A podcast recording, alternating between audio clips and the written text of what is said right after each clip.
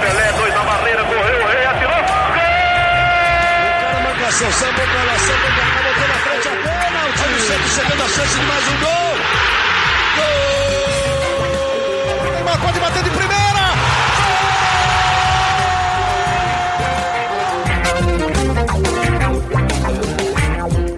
Orgulho que nem todos podem ter. Eu sou Leonardo Bianchi, esse daqui é o GE Santos, podcast do Peixe no GE. E olha, difícil até de fazer um roteiro para esse programa, porque o empate entre Bragantino e Santos, um a um na noite deste domingo, foi um grande nada, né? Foi duro para quem teve a missão, como o Gabriel, ou para quem se aventurou a assistir esses 90 minutos de futebol, ou não futebol do Santos, como eu, e conseguiu, para o Santos, aliás, que conseguiu a proeza de chegar à sua segunda partida seguida sem acertar um chute sequer ao gol, zero finalizações corretas. Santos também que foi comandado pelo Cuquinha, irmão do técnico Cuca, porque pode estar vivendo agora um princípio de surto de infecções do coronavírus, né, no seu departamento de futebol.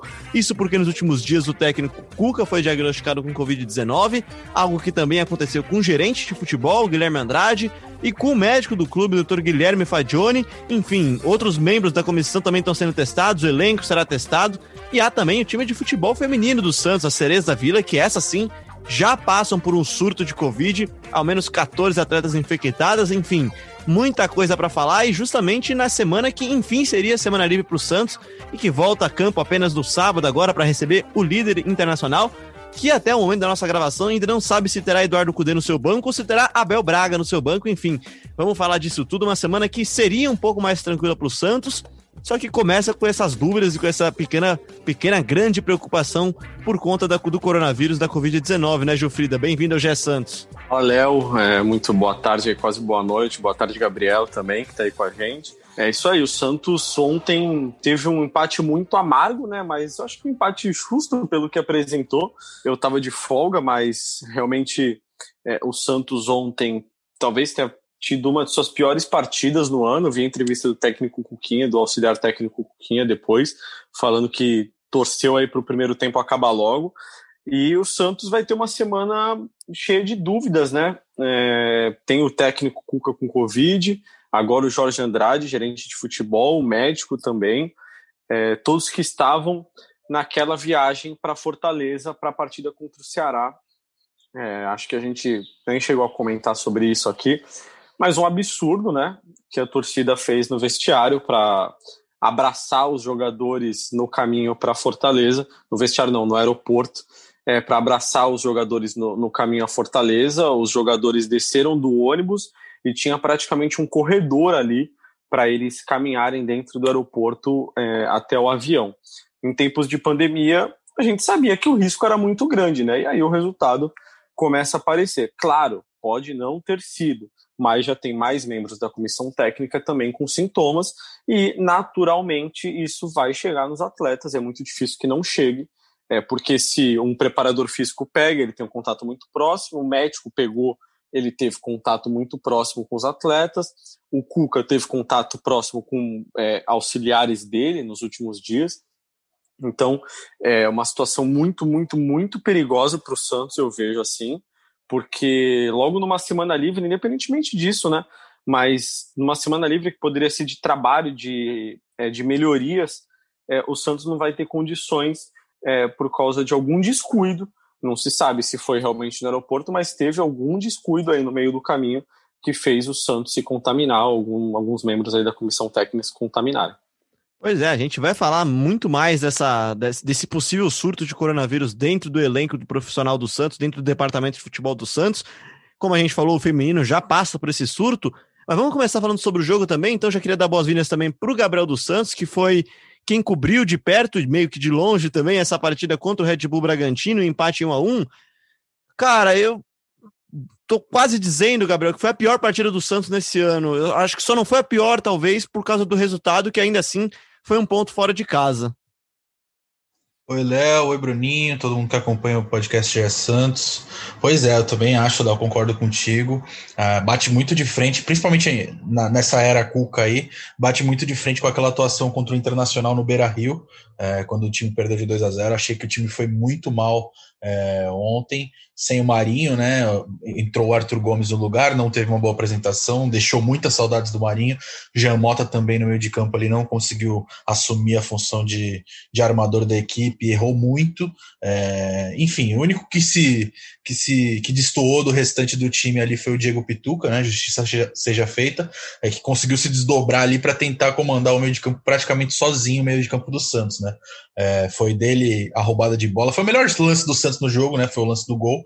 Né, ele roubou a bola ainda na defesa e deu um belo lançamento para o Soteudo, que sem querer ali cruzou, a bola desviou no Léo Ortiz, um gol contra de mão. É, nada, mais, nada mais justo para resumir o que foi a atuação é, do Santos diante do Bragantino. Um gol contra de mão não é todo dia que se vê. É, ficou até no lucro o empate, Léo. Eu acho que o Bragantino criou muito criou uma, as melhores chances, é, conseguiu se impor em algum momento da partida também. No, até os 30 minutos de jogo, o jogo era um horror. Mas aí depois o Santos conseguiu ficar pior ainda e conseguiu é, dar mais espaço para o Bragantino, que na, em, na, sua própria casa conseguiu criar boas oportunidades de gol. O João Paulo fez uma boa defesa, é, Bragantino ainda colocou duas bolas na trave, é, então o Santos teve uma atuação para esquecer é, em Bragança Paulista. Foi de fato uma das piores do ano e agora tem que se reerguer aí. Ter, e como o Bruninho falou, tem, tem uma semana livre de trabalho para treinar, para trabalhar mas agora vai ser uma semana de apreensão aí sobre principalmente os resultados dos testes de Covid do elenco, né? Como o Bruninho antecipou hoje cedo a reapresentação do elenco já vai ter novos testes de, de, de Covid para elenco, comissão técnica. Esses testes seriam feitos apenas é, na quinta, na quarta ou quinta-feira, que né, seria para ficar pronto para o jogo de sábado, mas ele foi antecipado, vai fazer agora na terça e vão fazer também na quinta-feira. Então é uma semana de apreensão aí, principalmente por causa desses, desses resultados aí de Covid. E, Gabriel, tem um número, uma matéria até que foi publicada também no GE, que me chamou muita atenção e com certeza chamou muita atenção do torcedor que assistiu também essas duas partidas. O Santos chega a 180 minutos sem conseguir chutar uma bola certa ao gol, né, cara? A derrota para o Ceará 1 a 0 na quarta-feira pela Copa do Brasil e o empate 1 a 1 em que o gol saiu, como você bem disse, num lance muito raro, né? Um gol contra e de mão. O Santos não conseguiu acertar o gol, cara. Por que, que isso aconteceu? É só pela falta do Marinho? Isso reforça, e o quanto reforça a Marinho dependência? Porque o Marinho esteve em campo na quarta, mas esteve mal e não esteve em campo neste domingo à noite na partida contra o Red Bull Bragantino em Bragança, né? Exatamente. Eu não acho que seja só a, a, a ausência do Marinho, não, que que seja primordial para o time não chutar gol, até porque o Marinho estava em campo contra o Ceará, né, pela Copa no jogo que culminou na eliminação da Copa do Brasil, e o time também não chutou a gol. Eu acho que, obviamente, o Marinho é uma peça importante disso, mas não acho que seja só pela ausência dele que o time não está não tá conseguindo se impor, né? Eu acho que o setor do meio de campo ali deu uma estagnada, principalmente nessas duas últimas partidas, e não tem conseguido criar chances. Não, é, o Caio Jorge fica ali isolado no ataque, ele não recebe uma bola. Se ele não recuar, se ele não recuar até o meio de campo para tentar criar alguma jogada, ele não, ele não vai receber a bola em nenhum minuto dos 90 é, que a bola está rolando. Então é uma situação bem delicada. O Santos não consegue é, criar jogadas, não tem criatividade. Né? No jogo contra o Ceará foram 13 finalizações, se eu não me engano, 11 para fora é, e duas bloqueadas, e ontem foram só quatro finalizações finalizações e todas para fora. Então, o time que passa 90 minutos de futebol, mais acréscimos, é, dando só quatro chutes no gol e todos sem direção, é, ainda deu muita sorte de fazer um gol é, no lance que a gente já falou aqui do Soteldo com o Léo Ortiz. É, eu acho que o resultado ficou até no lucro, como eu já falei, é, mas também foi como um balde de água fria, né? Não dá para negar. O Santos estava ganhando o jogo até o minuto 50 é, do segundo tempo, quando cedeu novamente um escanteio, né? já tinha tido um escanteio e deu outro escanteio é, para o Bragantino, para o Léo Ortiz, o mesmo Léo Ortiz que tinha feito contra, é, cabecear e, e por fim as chances de vitória do Santos contra o Bragantino. Aí depois e... do jogo teve. Pode falar, pode Vai falar. Lá. Não, completa lá. É que eu ia só completar e até trazendo o Gilfrida pro papo também, que é mais um gol de bola parada, né, cara? Esse segue sendo um drama da temporada do Santos e algo que nem Gesualdo e nem Cuca conseguiram resolver até agora, algo que até acho que tinha evoluído um pouquinho, só que segue sendo um drama, né, Gilfrida? Segue sendo um drama. É, o Santos sofre muito gols assim. E eu não digo nem que é pela qualidade dos zagueiros, né? Porque o Santos tem bons zagueiros, o Lucas Veríssimo e o Luan Pérez, pelo chão, faziam um trabalho excepcional nessa temporada. A gente cansa de elogiá-los aqui. Eu acredito que seja mais uma questão de posicionamento mesmo. É, o gol do, do RB, na minha opinião, foi nas costas do Luan Pérez, vendo o lance, até parando ali algumas vezes. Ele perde meio que o tempo da bola e a bola passa raspando na cabeça dele e o Santos tomou o gol. Então, para mim, falha dele. Mas eu acho que não seja a qualidade dos zagueiros, eu acho que seja mais um, uma questão de, de fundamento mesmo, que precisa melhorar, ou de posicionamento. Eu acho que é, talvez precise de tempo para trabalhar isso, né? Com a falta de tempo, os técnicos eu imagino que não tenham tanta possibilidade desse trabalho focado específico em alguma coisa. Você precisa trabalhar outras coisas, o conjunto, enfim. Eu acho que essa semana, se é, tudo der certo, se esse possível surto de Covid não, não der as caras, eu acho que é uma grande oportunidade para o Cuquinha, já que o Cuca não vai não vai poder trabalhar. O Cuquinha, o, o Marcelo Fernandes, o Eudes, que são os auxiliares do Santos aí, possam trabalhar a bola parada defensiva, que vem, sido um, vem sendo um grande problema. E, Gabriel, a bola parada ofensiva do outro lado sempre foi algo muito característico do trabalho do Cuca nos times por onde ele passou, né? Tanto jogadas ensaiadas, como só bater a bola na área sem ensaiar tanto, mas saber posicionar a linha, de, a linha, de, a linha ofensiva para atacar a bola na hora certa enfim, né, até o famoso cucabol, né, que é criar, a criação de uma bola parada no arremesso lateral, né, é, não tem dado tão certo, né, nesse Santos, no, ne, mesmo no ataque também, né? Claro que não tem dado certo, o elenco não tem essas características, cara. É, ontem, por exemplo, contra o, contra o Bragantino, de segundo dados do SofaScore, é, o Santos cruzou 18 bolas e nenhuma foi aproveitada, zero. É, isso reflete o que foi o Santos em campo, porque o Santos pegava a bola e estava num eterno looping ali, né? Ele pegava a bola, cruzava na área, aí a zaga do Bragantino afastava, o cruzamento era errado, enfim, era um, foi um, foi um, um, algo que foi reincidente nesse jogo. E, e o, o, elenco do Santos não tem essas características de bola aérea, né? É, o Caio Jorge não é um cara alto, não é um centroavante alto. O Soteudo também não é alto, como a gente sabe. O Marinho ele costuma criar mais as jogadas e definir quando ele define com, com chutando, né, finalizando, que é a grande qualidade dele, não cabeceando a bola. É, acho que sem sem escanteio ou falta lateral, não tem por que você jogar a bola na área é, no Santos, porque o Caio Jorge não tem a característica de cabeceador. É, o, cara é, o Caio é mais finalizador, mais um que, que cria a jogada, enfim, mas para isso ele precisa receber a bola, como eu já falei aqui, ele não tem recebido. O que eu ia falar da, da, na vez passada, quando, quando você me interrompeu, Léo. é, perdão, é, cara, com perdão da interrupção. Exatamente, é que o Santos ainda teve a coragem de reclamar da arbitragem, né? Depois da atuação pífia, é, o Felipe Ximenes, superintendente de esportes, é, a pedido do presidente Orlando Rolo, foi a público reclamar que o tempo do jogo já tinha terminado é, antes da cobrança do segundo escanteio. É, a gente até olhou depois dessa reclamação que o escanteio, a bola entrou no gol aos 50 minutos e 22 segundos. É, 22 segundos além do tempo, né? O juiz tinha dado 5 de acréscimos. Mas eu acho que é uma atitude completamente descabida, né? Principalmente é, depois do, do, futebolzinho que o Santos apresentou em campo. É, e eu acho que é achar pelo em ovo, né? Tudo bem, uma reclamação válida, mas eu acho que foi completamente desnecessária num momento muito ruim. E até o Felipe Ximenes parecia desconfortável falando. Foi o que eu, foi o que eu percebi, né? Ah, mas essa daí é aquela lá que o presidente deve ter mandado aquela mensagem falando: reclama aí só para marcar a posição mesmo, cara, porque não dá nem para levar a sério uma reclamação dessa, né? É, foi exatamente o que eu senti, Léo. Foi exatamente o que eu senti. Se acontecesse ele foi só um porta-voz, ele foi só um porta-voz do que o presidente queria falar. Foi, que eu fui, foi exatamente o que eu até coloquei na análise de hoje. Se acontecesse o contrário, eu duvido que o Santos reclamaria do árbitro encerrar, que o Santos reclamaria se o árbitro, que o Santos não reclamaria se o árbitro encerrasse a partida numa bola parada, né? Mesmo porque o escanteio demora um pouquinho para ser cobrado e aí a cobrança de escanteio, até o goleiro Cleiton na área, a bola passa por ele e o Léo Ortiz faz o gol de cabeça. Enfim, é uma completamente pífia essa justificativa para o empate, né? Pela perda dos dois pontos, né?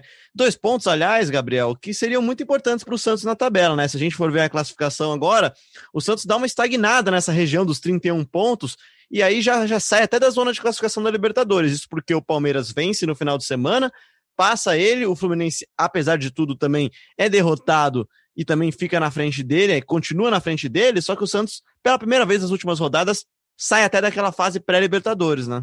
Pois é, né? Se o Santos consegue manter a vitória em Bragança, o Santos ficaria a três pontos do líder internacional, ficaria com 33 contra 36 do Inter, é, e o Inter que é o próximo adversário do Santos agora no sábado, então é, o sábado seria muito, muito promissor para o Santos, que poderia até é, almejar entrar ali na liderança ou até na segunda colocação. Então acho que esse foi o motivo maior da, da reclamação do Ximenes e do Rolo também. E, e, acho que foi isso que interferiu muito para que eles viessem a público reclamar, principalmente da arbitragem, depois de uma atuação fraquíssima do Santos. Mas é, foi, foram dois pontos completamente fundamentais, até porque o Bragantino vive uma fase bem ruim no Brasileirão na Série A, está na zona de rebaixamento, então eram dois pontos que não poderiam ter, ter escapado aí. E, Jufrida, também é importante para o Santos, porque se você for ver o retrospecto das últimas cinco partidas do Santos na tabela do Brasileirão aqui no GE. Globo, você consegue ver que o Santos, das últimas cinco partidas, venceu apenas duas partidas e vem do empate. Na frente dele tem um Palmeiras que vem de três vitórias seguidas, e atrás dele, com uma partida a menos, com 30 pontos, um ponto a menos também, vem o Grêmio que vem de três vitórias seguidas também, vem de cinco jogos de vencibilidade, porque empatou também na partida anterior essas três vitórias e tá já na rabeira, né? Já, já tá no retrovisor, já. O Santos que, que não esconde de ninguém, diz que ir para Libertadores é o grande objetivo dessa temporada por hora, né? Por enquanto, enquanto já que agora não tem mais a Copa do Brasil também, né? E tem a Libertadores que é um torneio mais difícil, não pode deixar desgarrado esse grupo, né? Exatamente, mas aí o Santos começa a enfrentar problemas que vão muito além do campo bola, né? Que é a falta de jogadores, é, peças de reposição para ausências como a do Marinho no jogo contra o Bragantino, você não tem uma peça de reposição à altura, nem perto disso, porque o Arthur Gomes pode até ter bons dias, bons jogos, enfim. Mas a gente sabe que o Arthur Gomes é, é um jogador que não oferece é, tantas qualidades quanto oferece o Marinho, eu diria que nem perto disso. Então não dá para você depender de um jogador é, que está tão distante do titular quando você precisa dele. Eu acho que o Santos sofre por causa disso, principalmente, independentemente de treinador, é, de sequência de jogos, de Covid. É, o Santos tem um problema de elenco, que é um elenco bom, é um time bom, mas um elenco normal, assim, que é para brigar por essa posição mesmo, sexto lugar, quinto lugar, sétimo, ficar por ali. Só que aí, quando o Santos começa a perder esses jogadores titulares, né, seja por uma convocação, seja é, como perdeu o Soteldo agora, seja por causa de suspensão, por causa de lesão, é, a situação começa a ficar um pouco mais complicada e o nível cai. Aí eu acho que o elenco do Santos é para brigar ali pelo décimo, décimo primeiro. É, acho que o time titular é pelo sétimo, sexto quinto. Mas quando você perde os seus principais jogadores, aí a, eu acho que a, a qualidade cai, um, cai consideravelmente. E a gente até falou também, né, Gilfrida, nos episódios passados, o quanto que era importante para o Santos ter os seus melhores jogadores e ter eles da melhor forma possível, né? O melhor do Santos consegue brigar no topo. O intermediário do Santos, acho que já fica na parte intermediária da tabela, né? Certeza, com certeza. Eu acho que tem muito como fugir disso. Eu acho que fugir disso seria uma ilusão, seria acreditar que o Santos pode oferecer mais do que ele realmente pode. Pô, então já que a gente está falando então de sequência, né, do e agora do Santos, o que, que acontece no Santos, a gente começou falando aqui já dando primeiras informações sobre esse possível surto de coronavírus, de Covid-19 no elenco do Santos, justo na semana de treinamentos, e aí sim, isso é o menos importante, claro que mais importante é a saúde dos atletas, saúde do departamento de futebol do Santos, aliás, do técnico Cuca, que a gente já estima as melhoras aqui também, né? Mas sim, né? Pega o time de surpresa também, né, Gabriel, Jufrida, vocês estavam dizendo aqui desse, desse corredor, né, no embarque para a partida contra o Ceará. O Cuca fez testes também de coronavírus, o elenco fez testes de coronavírus para a partida do Ceará, né? Então, Léo, é, como é que funciona essa questão dos exames, né? É, quando o Santos estava jogando quarto e domingo, ou terça e sábado, os exames eram feitos logo na representação, para que eles ficassem prontos antes do próximo jogo. Então, depois do jogo contra o Ceará, o Santos fez exames de Covid, como tinha feito antes. E todos os jogadores testaram negativo para o novo coronavírus depois do jogo contra o Ceará, para o jogo de ontem contra o Red Bull. Então, assim, os jogadores, a gente já sabe que não se contaminaram na viagem para Fortaleza. Isso daí a gente já sabe. A grande questão é que é, o Cuca, o Jorge e o médico estavam na delegação, também fizeram esse exame, né? Esse exame depois do jogo. Só que é, no caso do, do Cuca e do Guilherme, eles refizeram os testes quando apresentaram sintomas, no sábado.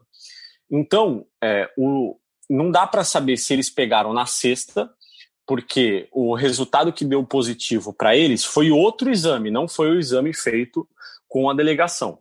Ou se eles pegaram é, na viagem para Fortaleza. O Jorge Andrade, não. O, o, resultado do exame dele que deu positivo foi o da delegação mesmo, porque ele não apresentou sintomas, ele está bem, então ele não precisou. O Cuca não. O Cuca teve que fazer exame para é, confirmar antes do resultado do exame que o Santos tinha feito, porque ele estava com sintomas já no sábado de manhã.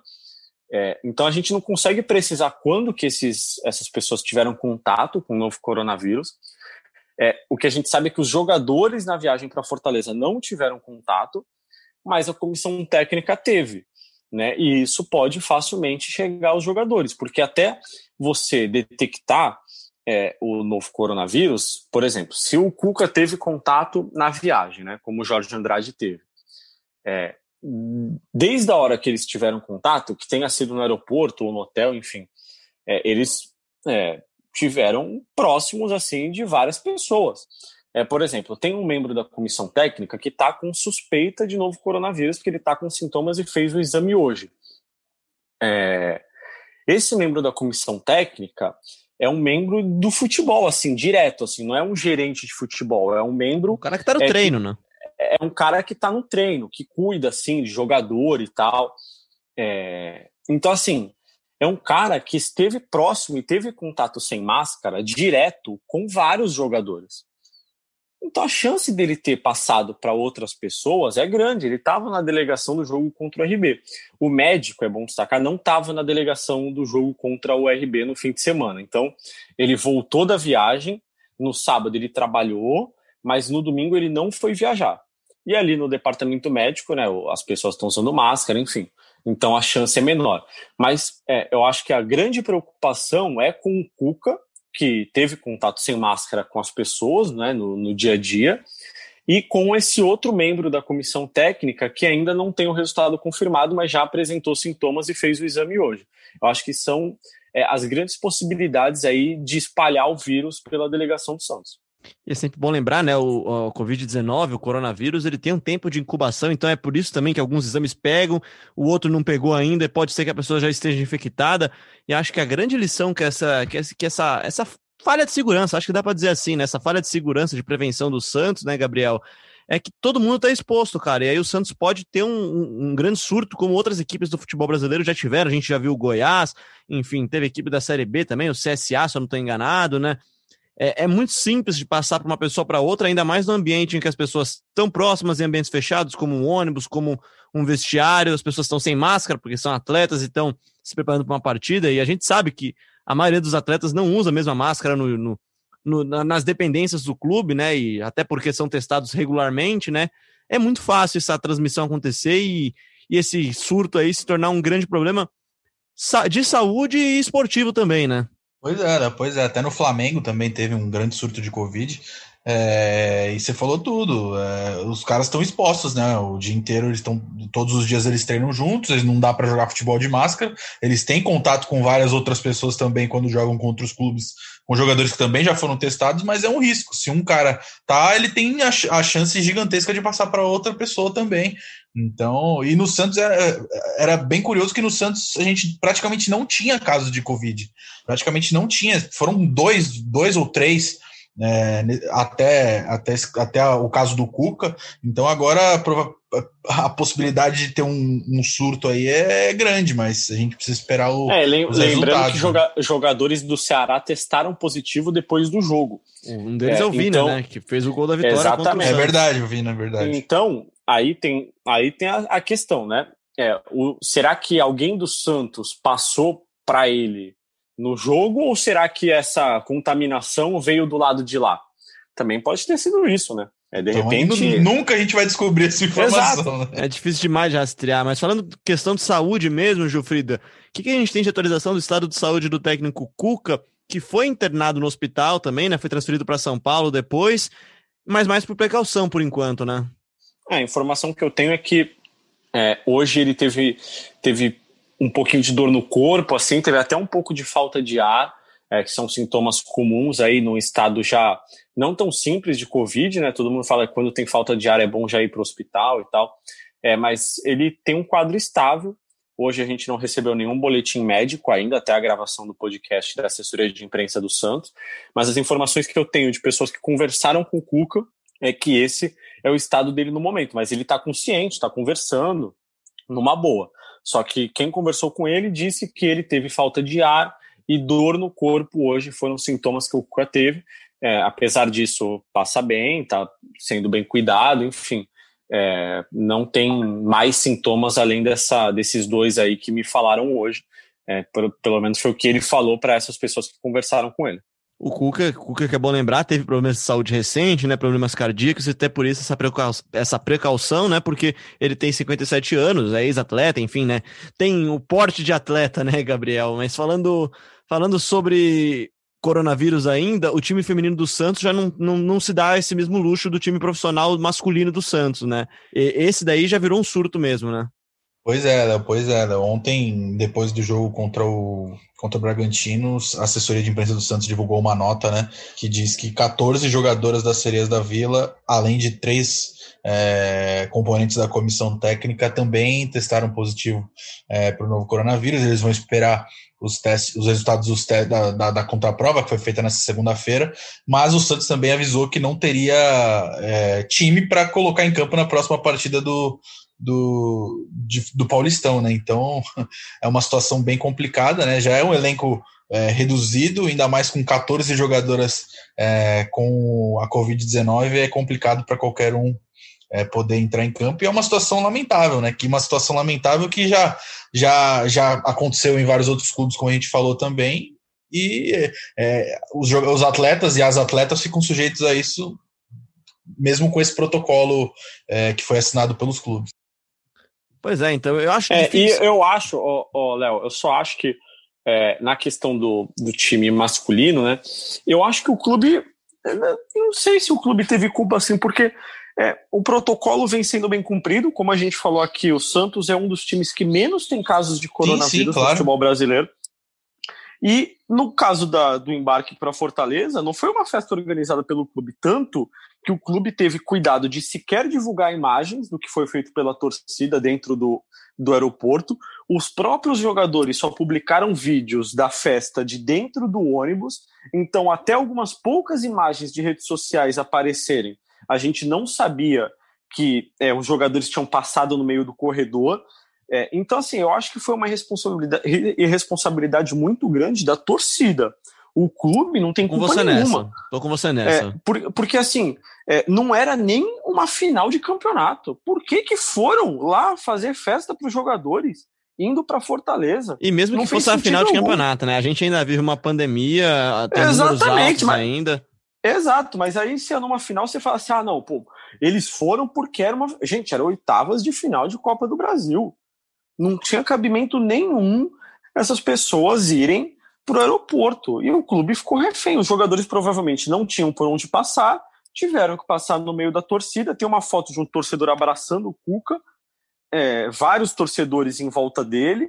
Tem uma foto de um torcedor falando muito próximo do rosto do Caio Jorge. Então, assim, eu imagino que os próprios jogadores e membros da comissão técnica, e o que eu escuto é isso, ficaram é, revoltados com a situação. E não com o clube. É, ficaram revoltados pelo fato dos torcedores e responsáveis terem ido ao aeroporto, a grande maioria sem máscara, para fazer uma festa no meio de uma pandemia, colocando todos ali em risco, inclusive os próprios torcedores. Vou com você nessa, foi preciso agora, cara. Eu não vou ficar perguntando para você sobre provável time para enfrentar Internacional, até por causa dessa, dessa indefinição, né? A gente ainda vai ter os testes, como disse o Gilfrida, o elenco se representa nessa terça-feira, faz testes também, fará novos testes na quinta-feira, como prevê o protocolo do Campeonato Brasileiro, da CBF. Então, queria só para vocês, então, para encerrar de vez agora, que vocês dessem o palpite de vocês, então, para Santos Internacional, essa incógnita de jogo ainda, vai. Pode começar, Gilfrida. Não, eu vou estar tá de férias, começa você. Ô, oh, rapaz, verdade, tem que esquecer dessa daqui também. Tem a chinelada do Bruno Gilfrida. Começa você então agora, Gabriel. Vai. É, exatamente. Pois é, pô, chinelinho demais. Eu vou, pelo devido retrospecto recente bem ruim na Vila Belmiro, eu aposto em 1 um a 1 um. Ah, ô, ô Léo, inclusive, pera lá. Quanto que eu falei que seria o jogo no domingo? Ah lá, eu esqueci quando você falou, cara, mas eu acho que você deve ter acertado. Eu falei que falar. seria um. Eu falei que seria um a um. Fui chamado de pessimista, falei, falaram que eu tava desejando mal, que eu era olho gordo. Eu não participei, então eu não posso, não posso falar. Não Exatamente. Que eu falei que o Santos ganhava, hein? Eu falei que o Santos ganhava, fui chamado de puxa-saco. Exatamente. Ô, Gabriel, o Santos na situação que tá, sem o Marinho jogando fora de casa, o Léo com o seu tradicional puxa-saquismo, falou que o Santos ia ganhar. Eu já fui mais realista. Contra o, contra o possante, contra o possante Red que, Bull Bragantino, cara, na boa. Se bem que, né? É, o Santos vai enfrentar o Inter do provavelmente do Abel Braga, né? Então não é mais o Inter do Cudê, então. Mas eu mantenho o meu palpite 1 a 1. Eu aposto em 2 a 0 para o Inter. Rapaz, olha aí, ó. Arroba Beijo Frida, tá? Pra quem quiser mandar aquele recado pra ele. Eu vou de. Lá vem. 2x2. Eu vou de 2 a 2 dessa vez. Eu vou de empate, mas empate com tá gols dessa sempre, vez, pelo menos tá dá um pouquinho mais de emoção. em cima do muro, é impressionante, cara. Impressionante. Mas vai ter que chutar no gol, hein? Vai ter que chutar no gol, Léo, senão... Pelo amor de Deus, né? Se passar, quanto que é? 180 mais 90 minutos vão dar 270 minutos, 270 minutos sem chutar no gol, aí tem que fechar o clube de futebol, né, cara? Mas vamos deixar isso aqui pro podcast de Santos da semana que vem, então, para falar, porque Santos enfrenta o Internacional no final de semana. E você acompanha todas as emoções desse jogaço com o Gabriel do Santos, né? Já que o Jufrida negativo, vai dar aquela chinelada merecida. Eduardo Valim. Eduardo, Eduardo Valim. Valim. O Você quer que eu trabalhe dois fins de semana seguidos, pô? Que isso, cara. Eu vou trabalhar então, eu e o Eduardo Valim, então vamos acompanhar de pertinho esse jogo aí. Grande abraço, Gabriel. Valeu, Léo, valeu, Bruninho, todo mundo que escutou o podcast GS Santos até agora. Vamos que vamos. Até a próxima. Grande abraço, Bruno Jufrida. Boas férias, com segurança, aproveite. Muito obrigado, Léo. Obrigado, Gabriel. Se eu acertar a placar, eu mando um áudio para gravação de segunda-feira, tá bom? Tá bom, a gente vai pensar se a gente aceita esse seu áudio aí pra gravação de segunda-feira. Muito obrigado, Gilfrida, Gabriel e todos vocês que acompanharam a gente até aqui. Fica aqui o nosso desejo em nome de toda a equipe do podcast GE Santos, do time de setoristas do GE, a pronta recuperação pro técnico Cuca, também para todas as meninas e a delegação e, a, e, o departamento de futebol feminino do Santos também. Não foram só as meninas que contraíram o coronavírus, enfim, a mais pronta recuperação a todos e que, que não passe de um susto esse princípio de surto de coronavírus no Santos. Obrigado a você que ouviu a gente até aqui no ge.globo/podcast, também na Apple, no Google, no Pocket Cast, no Spotify, no Deezer. Esse daqui é o GE Santos, a gente volta agora na semana que vem com mais um episódio.